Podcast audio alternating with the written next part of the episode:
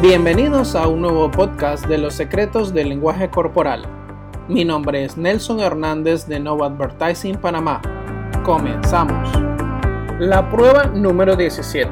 Así es como la Fiscalía de Minneapolis presentó ante la Corte una de sus armas secretas más contundentes para sentenciar a Derek Chauvin, el agente policial que mató a George Floyd con una rodilla sobre el cuello creando para sí y para siempre un precedente jurídico importante a nivel mundial. La razón antes, el lenguaje no verbal solo era usado para el proceso de investigación, pero existía un debate fuerte sobre si se podía utilizar o no como prueba dentro de un juicio.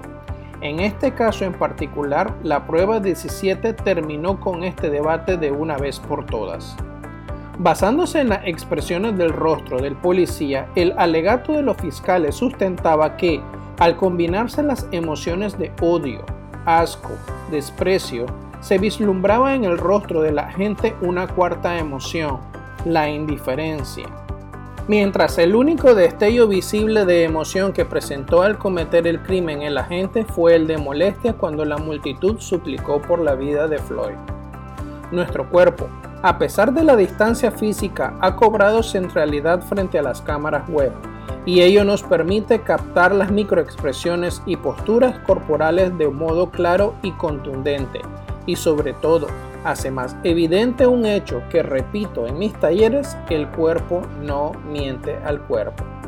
Un taller de lenguaje no verbal debe estar ahora presente en los paquetes de todo capacitador, especialmente en el de la policía, y sobre todo como un tema tan primordial en el Departamento de Recursos Humanos. No tomar en cuenta este tópico podría apartarlo a pasos agigantados de la realidad que vive el mundo y podría perjudicar a su empresa o equipo de trabajo. Recuerde algo, la prueba número 17 sentó un precedente jurídico a nivel mundial. Si el lema a nivel global es de proteger y servir en casi todas las policías del mundo, entonces es momento que con el lenguaje corporal sea así. Te invito a que nos sigas en nuestras redes sociales. En Instagram búscanos como Nova Advertising y en Facebook como Nova Advertising Panamá. Mi nombre es Nelson Hernández. Nos vemos en una próxima sesión.